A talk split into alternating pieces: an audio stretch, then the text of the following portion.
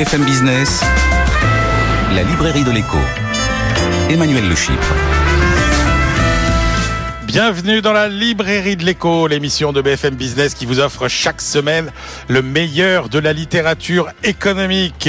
Alors ça y est, l'été est passé, euh, on rouvre les portes de la librairie et comme de coutume, eh bien euh, nous le faisons euh, à l'occasion de la REF, les rencontres des entrepreneurs de France, du MEDEF depuis l'hippodrome de Longchamp. Alors c'est toujours une émission un peu différente du format habituel avec quatre auteurs, deux dans la partie, deux dans la seconde, avec qui nous allons aborder euh, le grand défi que va devoir relever la France dans les années à venir pour maintenir son rang au-delà des problématiques conjoncturelles. Un défi que la crise sanitaire et la guerre en Ukraine ont érigé en urgence, celui de la souveraineté. Souveraineté qu'il ne sera possible euh, de reconquérir, eh bien, que si la France réussit aussi le défi de la réindustrialisation. Voilà les thèmes que nous allons traiter en fil rouge dans cet épisode 1 de la dixième saison, et eh oui, la dixième déjà, de la librairie de l'écho. Alors d'abord, les enjeux de souveraineté avec nos deux premiers invités. Pascal Laureau, bonjour. Bonjour. Pascal, vous êtes euh, président fondateur de l'Institut Choiseul. Je le dis parce que quand même, il faut le rappeler, vous êtes l'inventeur euh, du concept de géoéconomie, euh, savoir l'analyse finalement des rapports de force internationaux à travers le prisme de l'économie. Et vous publiez Le choc des souverainetés, c'est aux éditions Débat public. Et puis, si la souveraineté se joue sur Terre, elle se jouera de plus en plus sur les mers, territoire de plus en plus convoité, mais qui euh, échappe pour une large part au concept de souveraineté et de frontières. Euh, nous avons le grand spécialiste du sujet pour en parler, Maxence Brichoux. Bonjour. Bonjour Emmanuel, merci à vous. Maxence, vous êtes euh, enseignant à Paris 2, diplomate, et vous publié Géopolitique des mers, gouverner l'autre partie du monde. C'est au PUF, un ouvrage dans lequel vous abordez donc toutes les questions fondamentales autour de ces enjeux maritimes. Pascal Laureau, je commence euh, avec vous. Bon, la souveraineté, ça a été une priorité. Après, on l'a oublié et ça redevient une priorité. Vous rappelez quand même au début de votre livre que le titre 1 de notre Constitution comprend les articles 2, 3 et 4 et s'appelle de la souveraineté. Tout à fait. Ce qui veut dire que la souveraineté est consubstantielle à ce que nous sommes, nous Français, à travers euh, cette charte qui organise notre vie en commun. Donc la souveraineté, c'est quelque chose de naturel, et je dirais même mieux aussi que c'est quelque chose qui est aligné complètement avec nos idéaux démocratiques. Mais comment se fait-il j'allais dire qu'en étant aussi euh, consubstantiel à, ce que nous sommes, euh, c'est un concept qui soit passé complètement euh, ou une priorité qui soit passée complètement au second plan depuis notamment la chute du mur de Berlin. Bah, les années 80, finalement, ce sont des années où tout a été ouvert, où, où le monde s'est ouvert. Et on s'est dit que finalement, les frontières n'avaient plus de raison d'être, euh, que l'enracinement territorial ou géographique euh, était obsolète, était une vieille idée, et qu'il fallait, fallait être des citoyens du monde. Pour reprendre l'expression de McLuhan, il l'avait créé en 1975 de mémoire. Euh, finalement, aujourd'hui, on se rend compte que le territoire, l'enracinement est quelque chose qui, qui compte. On a eu deux événements, voire même des chocs majeurs qui nous l'ont rappelé. Euh, c'est la pandémie euh, qui nous a montré à quel point finalement on était dépendant des autres. Dès lors, on n'avait pas développé une approche souveraine en termes de production industrielle ou de stratégie euh, internationale. Et puis cette guerre effectivement entre la Russie et l'Ukraine, qui là, elle aussi nous a privé d'un certain nombre euh, d'éléments qui font que l'on vit bien et, et, et, en bonne intelligence alors, au sein de notre communauté. Alors c'est vrai, Pascal, mais dans votre livre, vous montrez quand même euh, que cette résurgence de la souveraineté, ça vient de plus loin. C'est-à-dire que ça a été plus des révélateurs finalement que des déclencheurs, la guerre en Ukraine et le, et le, et le Covid. Et vous dites finalement, euh, vous passez en revue euh, une bonne partie de, de l'Atlas mondial et vous dites euh, l'Arabie Saoudite, la Turquie, les pays africains, l'Europe avec le Brexit, l'Allemagne, la Pologne, mmh. la Hongrie, tous ces pays avant même la crise sanitaire et le Covid étaient, étaient déjà rentrés dans une réflexion sur cette reconquête de leur souveraineté. Mmh. Tout à fait, parce que souveraineté veut dire aussi identification, promotion défense de ses intérêts nationaux. Et, et des pays comme la Turquie, comme l'Arabie Saoudite, comme la Russie, la Chine, les États-Unis ont depuis longtemps euh, réfléchi de cette façon. Nous, nous sommes Turcs, nous, nous sommes Américains. Quels sont nos intérêts? Quels sont les intérêts qui vont au-delà de la simple coopération que l'on peut envisager avec les autres? Nous, en Europe, on était un petit peu en, en retrait par rapport à cela. On idéalisait un monde euh, un peu bisounours d'une certaine manière, gentil, où tout le monde peut parler, circuler, discuter, Est-ce sans que, vous véritablement... achetez, est-ce que vous achetez l'expression d'Hubert Védrine qui disait euh, l'Europe, c'est l'idiot du village global un peu euh Ça pourrait l'être. En tout cas, à défaut d'être l'idiot du village, du village global, c'est le continent qui dépend de tous les autres. On dépend euh, de la Chine pour les minerais stratégiques et les biens de, euh, de biens et marchandises de base. On dépend de l'Inde pour euh, l'informatique. On dépend, euh, on dépendait de la Russie pour euh, pour l'énergie. On dépend des États-Unis pour notre défense et puis pour euh, tout ce qui est haute technologie. Est-ce que le monde dépend autant que nous dépend des autres de l'Europe? Non. Et donc il y a une prise de conscience euh, euh, suite à ces deux chocs que finalement, si on veut être souverain, ça signifie que si on veut être en capacité euh, de choisir nous-mêmes notre destin et, et- et ce destin avec qui on veut le partager et à quel moment on veut le réaliser, eh bien il faut se réapproprier un cœur de souveraineté, à savoir un, cer- un certain nombre de capacités à décider et, par nous-mêmes. et justement, nous sommes en retard au moment où, euh, dites-vous, euh, nous sommes euh, en train de nous diriger, non pas vers un choc de civilisation euh, à la Huntington, mais euh, vers un choc justement de souveraineté. Tout à fait. Pour une raison très simple, c'est que tous ces pays que vous avez cités tout à l'heure cherchent maintenant à affirmer euh, leurs valeurs, à affirmer leurs ambitions. Et il arrive un moment où euh, le monde étant très pluriel, plus pluriel qu'il ne l'a été depuis toujours, eh bien à un moment ou à un autre, tout ceci va s'entrechoquer. Et donc la question c'est que fait la France? Que fait l'Europe Quels sont nos atouts Et comment faire en, en faire en sorte de sortir par le haut finalement de cette situation. Alors, est-ce que ce défi de la souveraineté, euh, c'est euh, une contrainte ou est-ce que c'est au contraire euh, une opportunité au moment où il faut déjà relever le défi de la transition digitale et de la transition écologique? Mais tout ce qui est transition digitale, transition euh, environnementale ou autre, ça s'inscrit finalement dans ce schéma. On voit très bien euh, aujourd'hui que nos, dirigeants vont dans cette direction. Euh, on a quand même quatre ministères qui ont dans leur euh, intitulé le mot souveraineté. Il y a cette prise de conscience qu'aujourd'hui, finalement, si on veut être souverain ou si on veut être en capacité de faire face aux aléas du monde, il faut être à la fois en capacité de fabriquer, de se nourrir et de se protéger.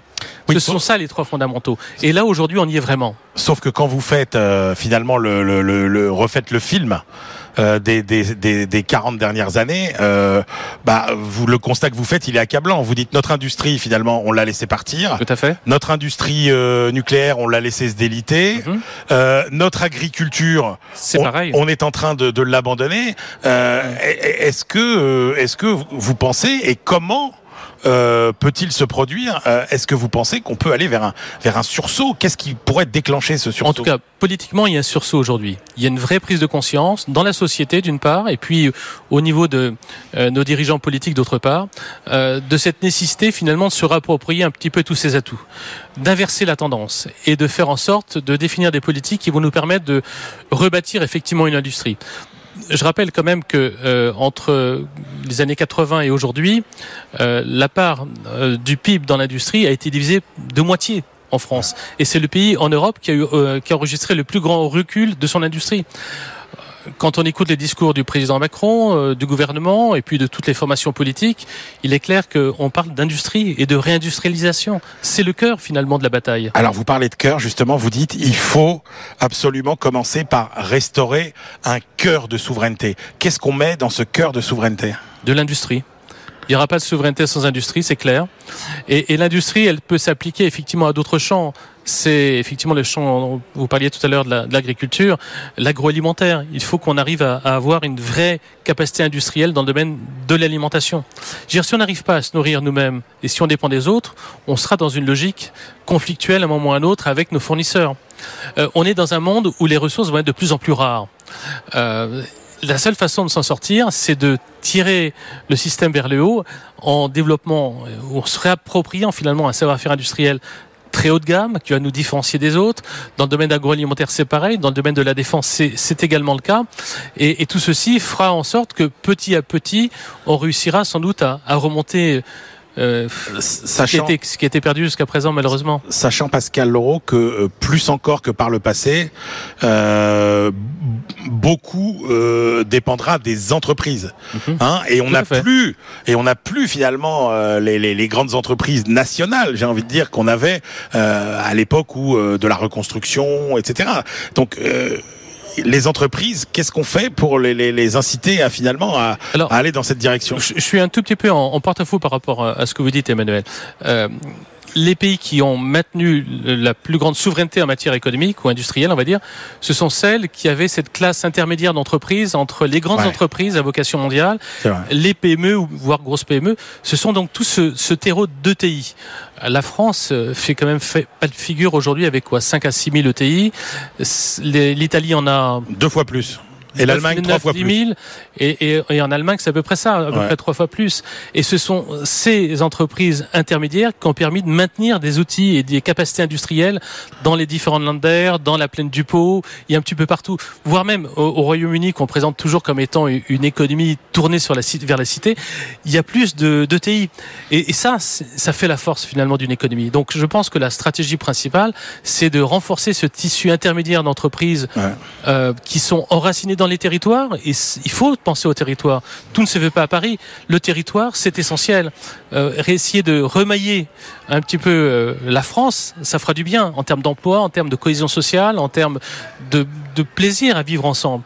Et puis, ce sera un formidable moteur finalement pour euh, reconquérir un peu ces savoir-faire qu'on a malheureusement délaissés je crois que là, essentiellement, on, doit, on devra s'appuyer sur les ETI. Alors Pascal Laureau, on va quitter Paris, on va quitter ouais. nos territoires, on va larguer les amarres euh, avec vous, euh, Maxence euh, Brichou, qui nous entraînait donc euh, dans le monde fascinant de la mer. je commence par le, le, tout début de votre livre parce que ça m'a frappé. Vous dites la séparation entre la terre et la mer constitue l'objet originel de la géopolitique, euh, puisque euh, finalement euh, il s'agit de la distinction géographique la plus déterminante, soit la terre, soit la mer. Ben oui, tout à fait. Euh, ben Aujourd'hui, avec la guerre en Ukraine, les géopolitologues euh, envahissent les plateaux télé. Donc, on peut se poser la question est-ce que la géopolitique est une vraie science? Et donc, est-ce que le facteur géographique joue un rôle dans les relations internationales? Et c'est vrai, ben, qu'il y a une distinction géographique assez simple, assez évidente et qui est difficile de contester, c'est entre la terre et la mer. Et la mer, c'est vraiment, euh, ben déjà une surface immense, 72% de la surface de la Terre, qui est en fait une mer d'un certain point de vue, la planète bleue, et c'est surtout un espace qui, du point de vue politique, est vraiment exceptionnel, puisque c'est l'espace où il n'y a pas d'État, où les États, enfin voilà, l'océan Atlantique, l'océan Pacifique, on l'a pas découpé avec des frontières, et donc c'est un espace commun sur Mais lequel chacun peut faire des choses alors, plus ou moins légales alors, et, et, et, plus ou moins agressives. Alors quand on réfléchit bien, et vous le dites à un moment d'ailleurs, mais finalement ça coule de source, vous dites euh, il n'y a finalement qu'une seule mer. Oui. Hein, puisque euh, on a on a plein d'océans, on a plein de mers, mais concrètement physiquement, on a qu'une seule mer. Oui, on n'a qu'une seule mer parce qu'elles sont donc justement le, le, le bah oui. la définition de la mer, c'est qu'elle est connectée d'une manière ou d'une autre à l'océan mondial. Donc après la connexion, bah, c'est très important. Euh, ouais. Tout le monde a en tête le détroit de Gibraltar qui fait que euh, la mer Méditerranée n'est pas une mer fermée. Mais cet aspect mer mondial a, a, a toujours été connu, disons, des, des, des, marins et des stratèges navals, puisque ça vous permet de faire basculer les flottes d'une mer à une autre si jamais il y a, y a voilà, si jamais il y a du grabuge. Et on sait très bien que l'US Navy, par exemple, si jamais il devait se passer des choses dans l'Indo-Pacifique euh, aurait la capacité à, à rameuter toutes ses forces euh, dans cette zone de, de la région. De vous, la êtes, vous, êtes, sans ambiguïté, Maxime Brichou. Vous dites les mers sont plus que jamais l'espace où se joue l'hégémonie mondiale aujourd'hui. Oui, alors pour tout un tas de raisons. Mais déjà, il y a, y, a y a, des questions assez simples. C'est pour aller sur mer, il faut avoir de l'argent et des techniques, donc des capitaux. Ouais. Il faut être parmi les plus avancés. Donc les choses qu'on déploie sur les mers, c'est quand même du, c'est un peu oligarchique, c'est un peu aristocratique. Tout le monde n'a pas de porte-avions, tout le monde ne fait pas du oil and gas euh, profond Donc voilà, il faut, il y a déjà cette base euh, technologique et financière pour pouvoir aller sur mer. Et d'autre part, ben, c'est assez évident, mais les mers, même si c'est le territoire du vide, euh, même si on n'y habite pas, même s'il n'y a pas de frontières, euh, c'est une zone centrale pour les activités humaines. Bon, essentiellement de tout temps pour le transport et la pêche.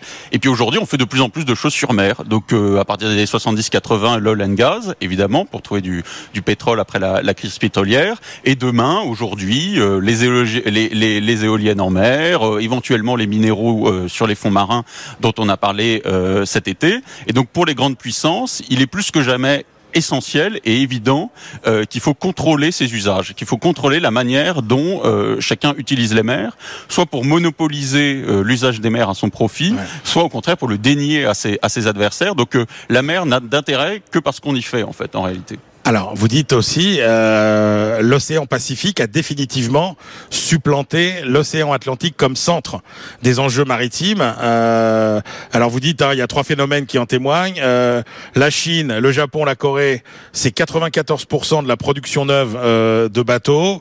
Euh, parmi les dix principaux ports mondiaux, il y en a neuf euh, en Asie.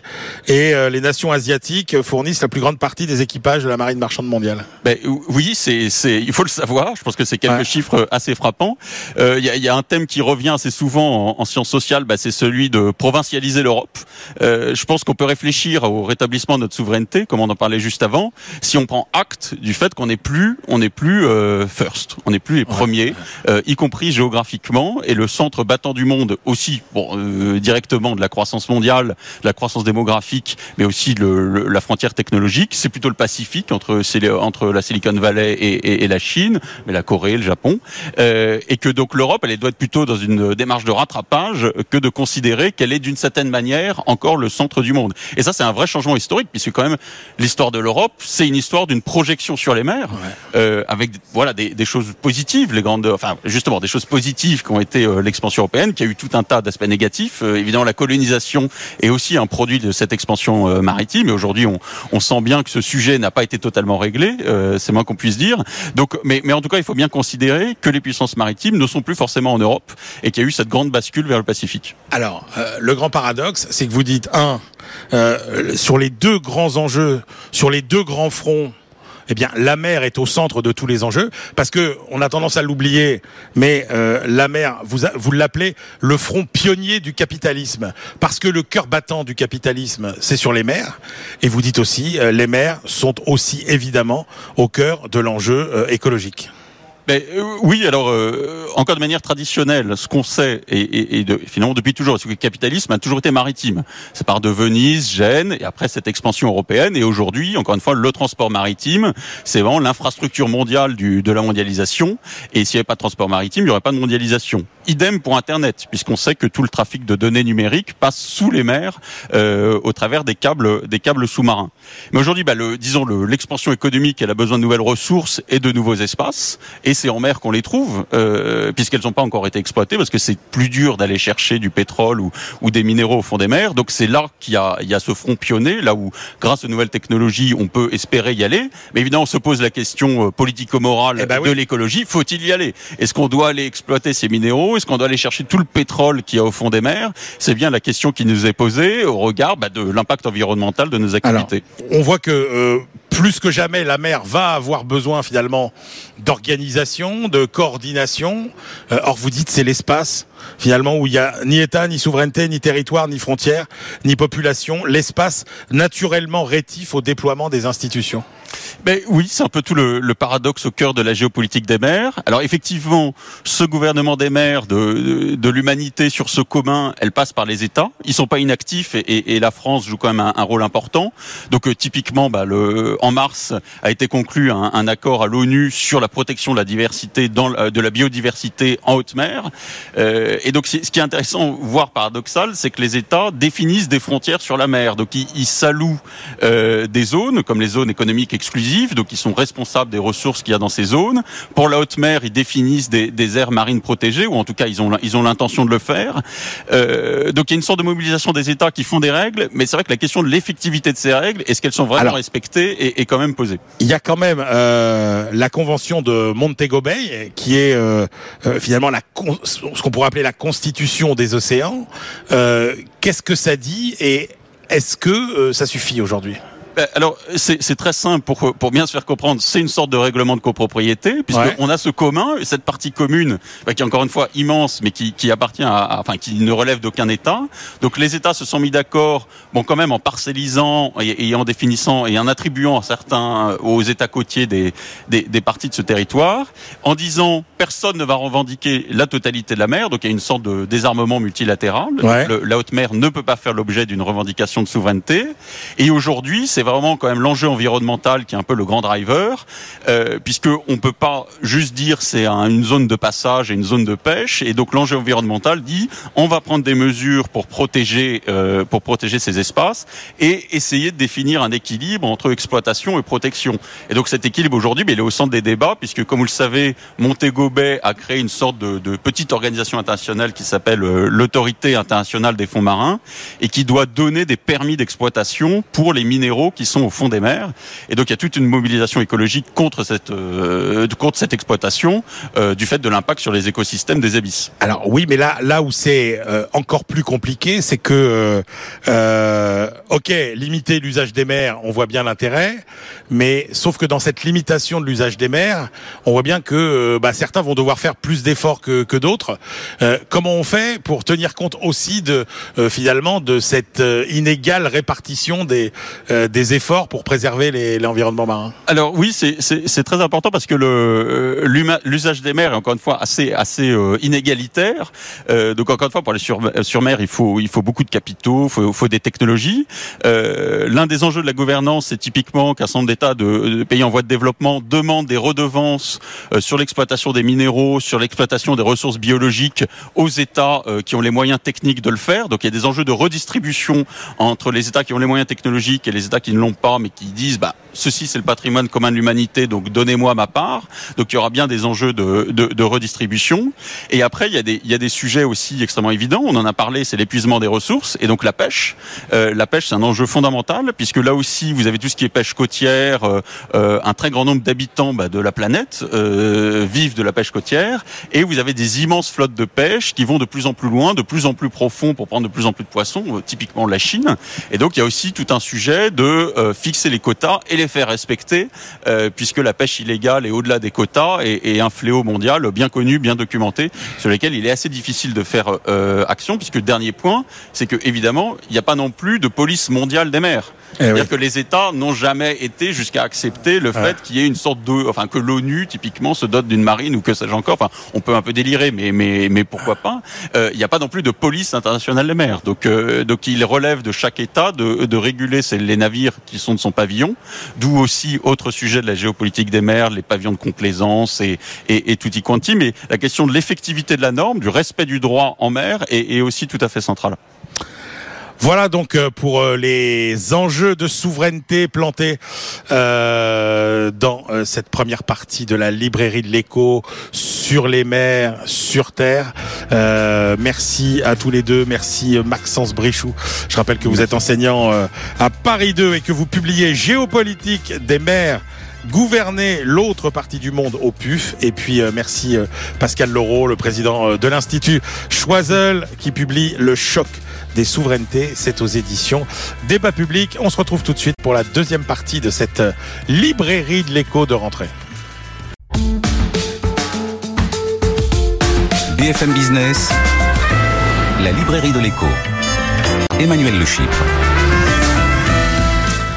On se retrouve pour la deuxième partie de cette librairie de l'écho de rentrée depuis l'hippodrome de Longchamp euh, aux rencontres des entreprises euh, de France organisées par euh, le MEDEF, donc librairie de l'écho, épisode 1 saison 10 et oui déjà la dixième saison deuxième partie. Et après avoir alors balayé le grand défi la grande priorité qu'est euh, le retour de la souveraineté, bah, on va en explorer un des aspects euh, fondamentaux. Il n'y aura pas euh, de euh, souveraineté euh, française euh, et de reconquête s'il n'y a pas de réindustrialisation. Et donc, eh bien, elle va être au cœur de cette deuxième partie de la librairie de l'écho. Euh, avec vous, Vincent Charlet, d'abord. Bonjour, Vincent. Bonjour. Vincent, vous êtes le délégué général de la fabrique de l'industrie et vous publiez avec David Lolo et Ahmed Diop Crise énergétique en Europe et protectionnisme américain, la réindustrialisation compromise. Point d'interrogation dans la collection Les Notes de la Fabrique. Et puis Florence Verzelen, bonjour. Bonjour Emmanuel. Florence, vous êtes la directrice générale adjointe en charge des industries, du marketing et du développement durable chez Dassault Systèmes et vous publiez La Révolution multivers aux éditions Herman. Vincent Charlet, en fait, vous identifiez trois menaces qui pèsent simultanément sur les entreprises industrielles euh, en France et en Europe. L'énergie durablement chère, la mise en place du mécanisme d'ajustement carbone aux frontières euh, de l'Europe et l'Inflation Reduction Act euh, américain. Et donc tout votre travail a consisté à évaluer l'impact de chacune de ces menaces. Comme ce sont des menaces simultanées, j'ai envie de dire, donnez-nous d'abord les, le résultat global et puis on, on détaillera après chaque. Alors le résultat global, c'est environ 150 000 emplois menacés dans l'industrie manufacturière en France. Mais effectivement, la, la question importante euh, de, euh, à laquelle on s'est attelé, c'est d'essayer d'apprécier les, les, poids respectifs de ces différentes menaces. Et donc, euh, ça nous amène directement à votre deuxième question. Ces, ces, différentes menaces ne pèsent pas du même poids sur l'emploi industriel, alors même qu'elles étaient tout un peu confusément mélangées dans la tête des commentateurs, journalistes et industriels il y a encore six mois, huit mois. Et c'est ça tout l'intérêt de votre de votre travail justement. Alors, la menace clairement la plus lourde pour notre industrie, c'est euh, les prix de l'énergie durablement élevés. Absolument. Nettement plus élevé euh, en France que dans le reste de l'Europe d'ailleurs, alors même que l'Europe tout entière avait été affectée par euh, la crise en Ukraine et donc l'inflation l'inflation des prix du gaz et par voie de conséquence des prix de, l'électricité. Mais il y avait et il y a toujours en France un problème hexagonal spécifique euh, qui fait que l'énergie, euh, enfin l'électricité, pardon, coûte euh, quasiment deux fois plus cher sur les marchés spot en France que dans les autres pays. même si on est loin des, des pics qu'on a connus à l'été dernier, on est encore sur des niveaux de prix qui sont euh, délétères, euh, anti-industriels, euh, et qui sont plus élevés en, France qu'en Europe. Il y, a, une part spécifiquement hexagonale à ce problème. Et vous craignez que ce soit finalement un niveau de prix qui s'installe durablement sur ces niveaux élevés C'est pas moi qui le crains, c'est ce que les industriels et, les experts nous disent. C'est-à-dire qu'ils s'installent sur des scénarios tendanciels d'une d'une énergie, électricité ou gaz, qui sera durablement deux fois plus élevé que ce qu'on a connu jusqu'à il y a un an et demi. Et, et donc on est parti de ces hypothèses et donc là, vous dites, c'est presque 120 000 emplois euh, industriels qui sont C'est l'essentiel de euh, l'effet total qu'on mesure. C'est d'abord, euh, et en plus c'est plus urgent parce que pour le coup, le, parmi ces différents phénomènes qu'on étudie, c'est celui qui s'est manifesté, incarné dès maintenant. Ouais. Et alors, quels sont les secteurs les plus impactés? Sans surprise, euh, ce sont les secteurs qui sont les plus intensifs euh, en énergie, les, gros consommateurs qu'on retrouvera d'ailleurs, dont on reparlera après, dès lors qu'on parlera des émissions de CO2, la métallurgie en tout premier lieu, mais aussi la, fabrication de papier carton notamment, la chimie et notamment la chimie de base. Dans le cas de la chimie de base, il y a une double spécificité, c'est-à-dire qu'ils consomment beaucoup d'énergie et en plus ça représente beaucoup d'emplois. Donc il y a un effet intensité qui se à un effet volume et ça peut créer euh, euh, quelque chose d'assez euh, délétère. Alors la deuxième menace, dites-vous, c'est la mise en place de ce mécanisme d'ajustement carbone aux frontières de l'Europe. alors comment ça va fonctionner et qu'est-ce qui vous inquiète dans ce, dans ce, dispositif? Bah, L'ajustement carbone en lui-même, c'est pas une menace. Ça a plutôt même été euh, appelé euh, comme une bonne idée ou une nécessaire protection pour rétablir une, parité de, de compétition euh, entre l'Europe et le reste du monde sur la question de la fiscalité environnementale, pour faire très court. Euh, mais c'est les conséquences. C'est-à-dire que tout le monde a compris un peu tard que la première des conséquences opérationnelles de la mise en place de l'ajustement carbone aux frontières, c'était la disparition des quotas gratuits, la disparition accélérée des quotas gratuits, dont bénéficient aujourd'hui les plus gros émetteurs euh, en Europe. C'était la façon euh, jusqu'à présent dont l'Europe euh, soutenait la compétitivité de ses entreprises qui étaient sommées de se décarboner. Et évidemment, l'Europe euh, écoutant par là la voix de l'OMC, a dit vous pouvez pas avoir le beurre et l'argent du beurre. Si on met en place un ajustement carbone aux frontières, alors il n'y a plus de quotas gratuits. Et là, d'un seul coup, c'est-à-dire qu'il va imposer finalement euh, des taxes aux produits qui viennent euh, du reste du monde. Oui, l'ajustement carbone aux frontières sert effectivement à rétablir une parité de prix. Comme c'est une politique environnementale aux yeux de l'OMC, ça peut pas être une politique protectionniste, ça serait inadmissible. Comme c'est une politique environnementale, on va rendre plus cher euh, en France et en Europe les produits ou les process carbonés et on ne va pas s'occuper de l'export. Donc déjà, premier problème, toutes les industries qui sont tournées vers l'export se trouvent, on va dire, euh, protégées, et on pourra en reparler, euh, dès lors qu'elles s'adressent à leur marché domestique, mais absolument pas exemptées de, du coût carbone lorsqu'elles s'adressent à l'export. Donc c'est un, une première source de, de décompétitivité. Euh, et puis euh, ce mécanisme est euh, par nature imparfait, euh, on s'en rend tous compte maintenant. Donc euh, on va euh, lâcher la proie pour l'ombre d'une certaine façon, c'est-à-dire que les quotas gratuits qui eux sont une mesure de soutien compétitif incontestable vont fondre comme neige au soleil pour euh, remplacer ça par euh, voilà par une barrière et, un peu poreuse. et qui va profiter à qui finalement? À qui va profiter Le- les, les quotas gratuits Euh, Non, le mécanisme euh, d'ajustement. L'ajustement carbone aux frontières, ben, à peu près aux mêmes entreprises sur le papier, c'est-à-dire que les entreprises concernées sont euh, celles qui aujourd'hui sont soumises au système d'échange de, de- de quotas.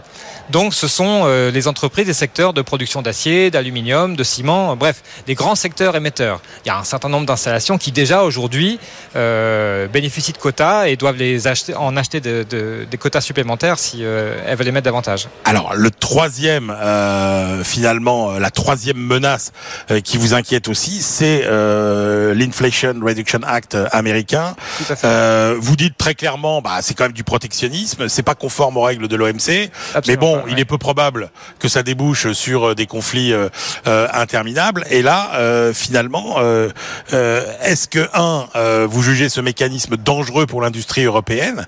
Et puis, comment vous évaluez finalement euh, la réponse de l'Europe, euh, qui est finalement le Net Zero Industry Act euh, européen, qui consiste à essayer de soutenir massivement finalement euh, les industries vertes euh, pour que l'Europe tienne ses objectifs de décarbonation La réponse est faible à vos deux questions. C'est-à-dire que la menace n'est peut-être pas aussi élevée que ce qu'on a pu euh, penser Ouais. pour deux raisons ou deux familles de raisons principales. D'abord parce que euh, je me répète un peu, mais le problème, il est d'abord en Europe. Les prix euh, élevés de l'énergie, c'est en Europe. Le, le- la, la mauvaise gestion, on va dire, temporaire de, de- du parc électronucléaire, c'était en France, etc.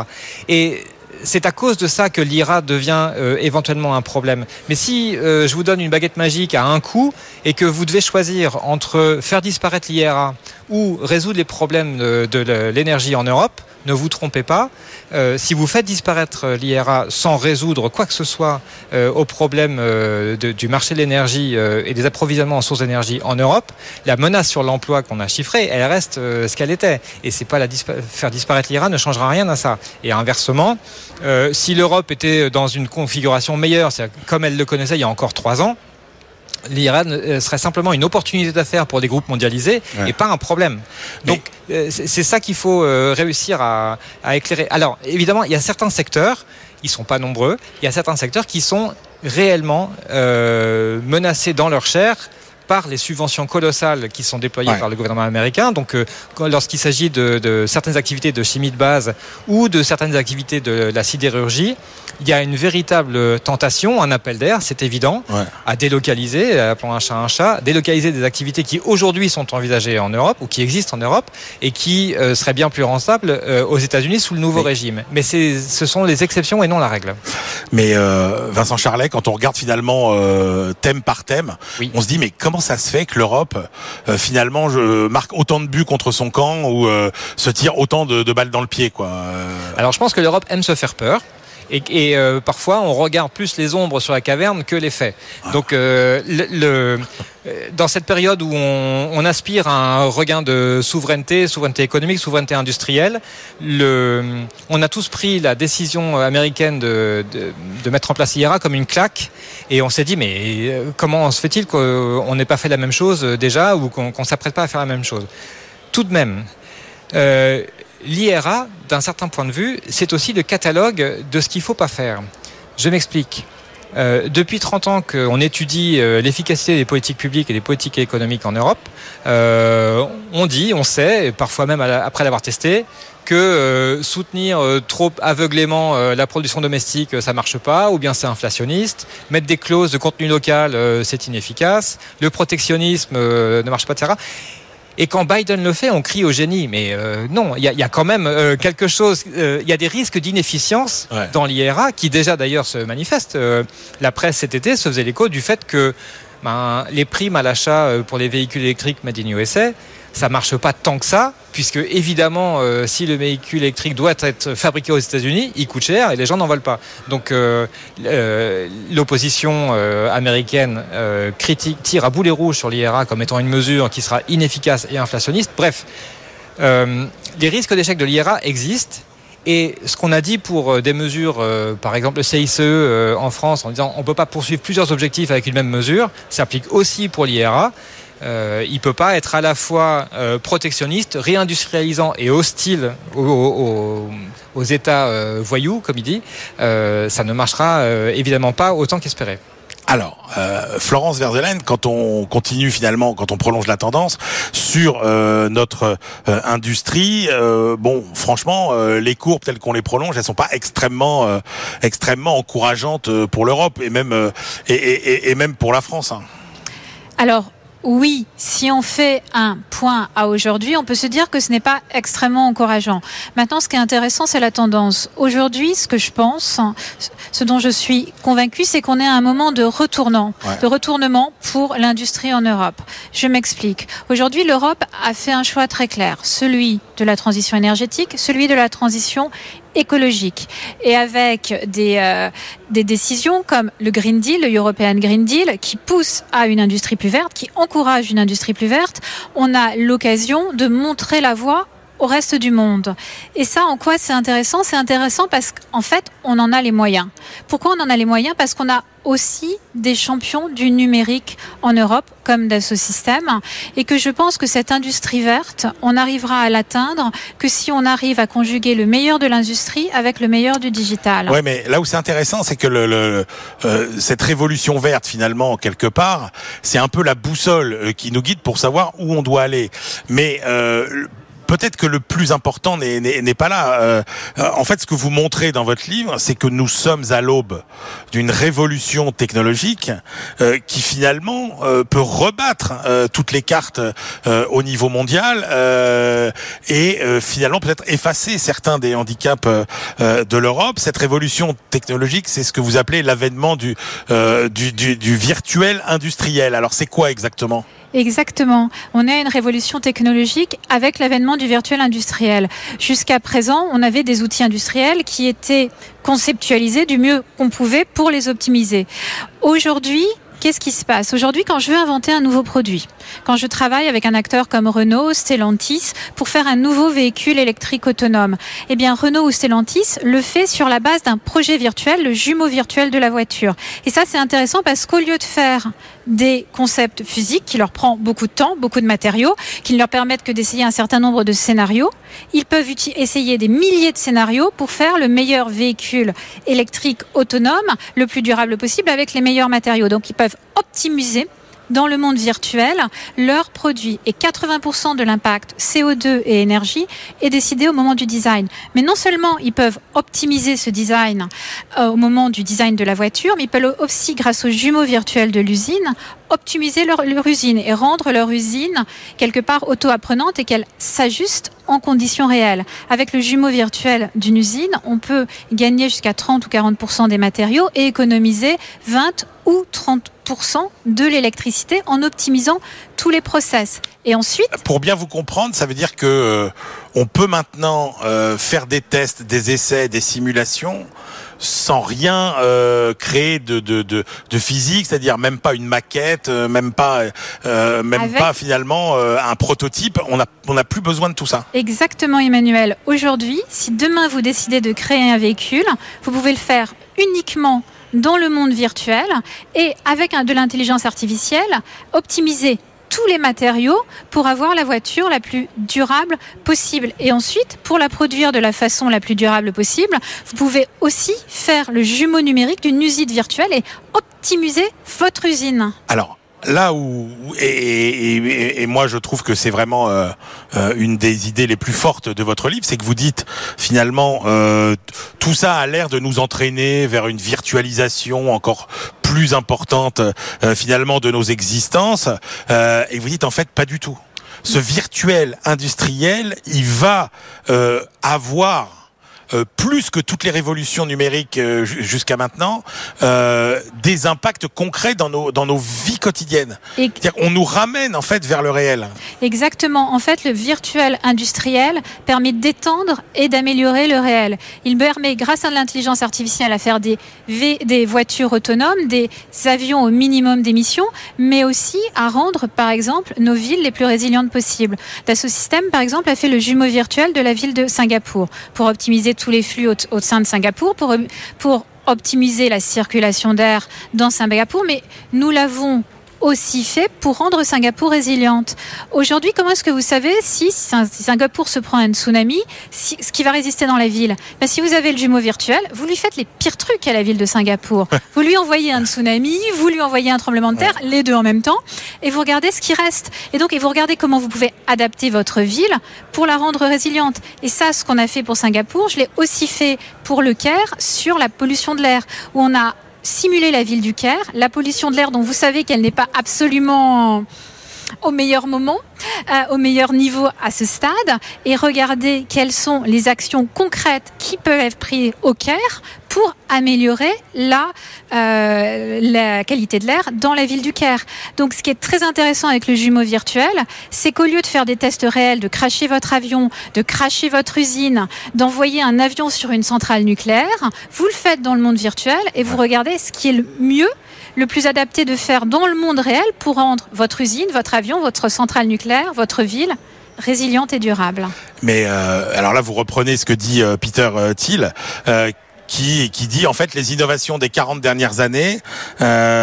Bon, ça a été euh, micro-ordinateur, internet, logiciel, mais finalement, on n'a pas fait bouger les lignes euh, dans ce qu'on pourrait appeler le, le hardware, c'est-à-dire qu'en gros, euh, bah, dans le transport, euh, dans la santé, dans les biotechnologies, dans l'énergie propre, etc., les lignes n'ont pas tellement bougé jusqu'à maintenant, et là, avec finalement euh, euh, ce, nouveau monde virtuel, eh ben ces lignes-là vont changer. Ça veut dire que notre quotidien va changer. Notre quotidien est en train de changer parce que les industries sont en train de changer à vitesse grand V. Aujourd'hui, je travaille sur des projets de small modular reactor qui sont possibles grâce aux jumeaux virtuels de réacteurs nucléaires. Je travaille sur des véhicules à zéro émission, mais aussi des avions à hydrogène grâce à leur. Alors quand je dis je, nous travaillons avec des industriels sur ces projets qui sont rendus possibles grâce aux jumeaux virtuels. Pourquoi? Parce que le fait de travailler sur le même jumeau virtuel, ça leur permet de faire tout le test en virtuel. Et par ailleurs, ça leur permet aussi de travailler en réseau sur un même jumeau virtuel avec de nombreuses autres entreprises. Un projet de, voiture peut ainsi être fait par un constructeur automobile qui travaille en lien avec un constructeur de batterie qui travaillera sur son bout du véhicule et ils travaillent tous ensemble et ils font les simulations sur le véhicule total. Et ça, ça crée des produits radicalement nouveaux qui vont changer nos vies. Et donc nous n'allons pas vers un monde euh, post-industriel comme on nous l'a souvent euh, prophétisé, mais nous allons vers un monde hyper industriel. Nous allons vers un monde hyper industriel et hyper industriel durable. Parce que le défi que le virtuel et les métavers et le multivers permet de résoudre, c'est aussi celui de la durabilité. Aujourd'hui, on vit dans un monde euh, de changement climatique, de rareté des ressources, et le fait d'avoir le jumeau virtuel de mon produit, de mon réacteur nucléaire, de mon véhicule, ça me permet aussi de prévoir la deuxième, la troisième vie du lithium qu'il y a dans la batterie. Ça me permet de prévoir, de mettre en place une circularité pour les matériaux qui sont inclus dans les produits industriels. Alors, au moment où se produit euh, cette révolution, le paradoxe, c'est que euh, euh, la nouvelle génération, finalement, croit euh, de moins en moins à l'industrie, croit de moins en moins au progrès technique. Et alors là où vous mettez le doigt sur quelque chose d'inquiétant, c'est que vous dites il y a un vrai problème français on a un problème de compréhension de l'industrie. Nous avons un problème français qui est ou un challenge ou une opportunité qui est celui de réenchanter l'industrie. En fait, on est resté sur une vision assez passéiste de l'entreprise en France. On a tous lu Zola, mais personne n'a été dans une usine du 21e siècle où le digital, justement, interagit avec le réel et où les ingénieurs qui travaillent dans les usines sont vraiment des ingénieurs augmentés qui travaillent avec des outils hyper spécialisés qui leur permettent d'utiliser le meilleur de l'intelligence artificielle pour rendre leur usine résiliente. Donc aujourd'hui, notre challenge, c'est d'inciter les jeunes à choisir ces métiers de l'industrie, de se rendre compte de tout ce qu'ils peuvent apporter à la société et à quel point ce sont des métiers intéressants. Quand même, vous citez des chiffres euh, incroyables. Vous dites euh, 36% des Français estiment que l'industrie est attractive, 36% seulement, c'est deux fois moins euh, qu'aux États-Unis et en Chine. Qu'est-ce qui s'est passé en France pour que finalement euh, on dédaigne autant euh, notre industrie? Mais qui parle d'industrie en France Vous avez vu le nombre de séries télé sur les hôpitaux, les policiers Vous en avez vu une sur l'industrie Euh, Aujourd'hui, en non, fait, ce qui nous manque, c'est des gens comme vous qui parlent d'industrie, qui montrent à quel point l'industrie et les gens qui travaillent dans l'industrie font des choses formidables.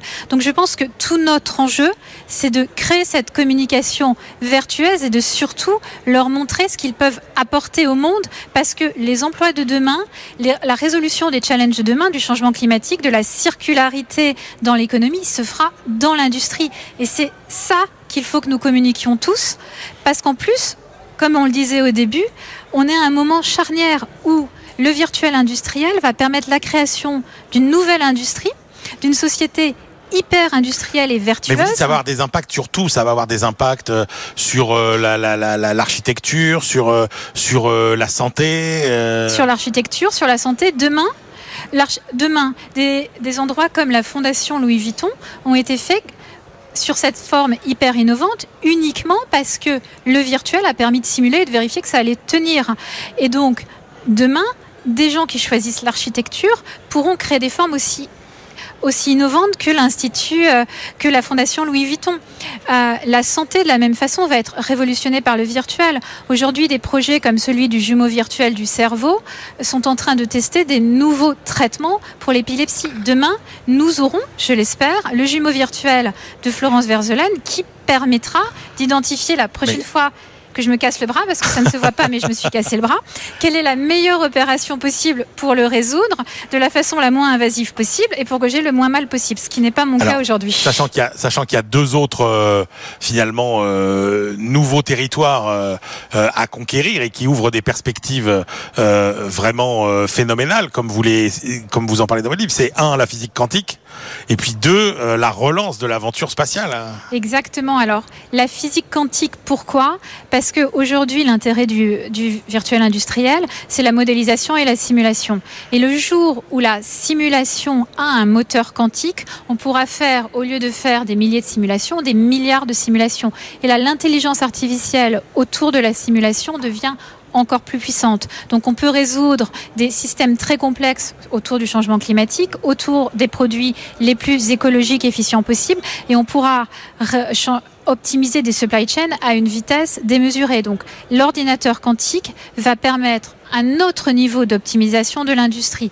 L'aventure spatiale, elle est très intéressante, déjà parce qu'il y a un certain nombre de business models et de technologies qui viennent du spatial, mais aussi parce que demain, la connectivité sera satellitaire. Aujourd'hui, on sait tous qu'il y a des zones blanches et quand demain Internet sera satellitaire, il n'y aura plus de zones blanches. Et ça, c'est très intéressant parce que ça veut dire que là où sont nos usines, mais aussi là où sont nos mines, je pense aux nouvelles mines de lithium d'Iramet, on pourra avoir des vraies machines autonomes et une vraie autonomie d'installation industrielle qui ne sont pas autonomes pour l'instant. On pourra aussi avoir des vrais véhicules autonomes parce qu'aujourd'hui, le problème du véhicule autonome, c'est que si vous rentrez dans une zone blanche, il y a quand même un risque qu'ils sortent de la route.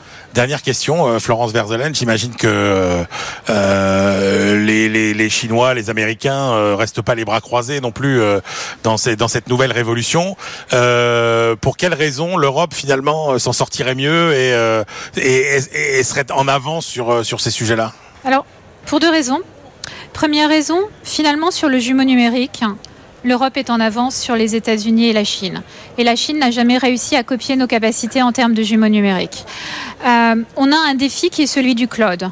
Aujourd'hui, 80 plus de 80% des données européennes sont dans des clouds américains ou chinois. Et on a donc un vrai enjeu qui est de rapatrier ces données, en particulier les données stratégiques, dans des clouds européens où nos données pourront être souveraines. Euh, et autre raison pour laquelle on est en avance, sur le choix d'une nouvelle industrie qui serait une industrie verte avec une industrie écologique, on a pris de l'avance par rapport aux Américains et aux Chinois. Le fait d'avoir parler de taxes à la frontière, mais de demander qu'un certain nombre de produits et des passeports numériques euh, liés donc à leurs jumeaux virtuels poussent nos industriels à pousser au maximum leur capacité en jumeaux virtuels pour faire des jumeaux virtuels aussi neutres en carbone que possible. Donc ça nous permet de prendre une longueur d'avance également. Merci beaucoup pour cette conclusion euh, extrêmement euh, encourageante. Je rappelle vos deux livres, Vincent Charlet euh, avec David Lolo et Ahmed Diop, Crise énergétique en Europe et protectionnisme américain, la réindustrialisation compromise. C'est dans la collection des notes nombreuses et toutes aussi euh, euh, excellentes les unes que les autres de la fabrique de l'industrie. Et puis euh, Florence Verzelen qui nous a présenté sa révolution multivers.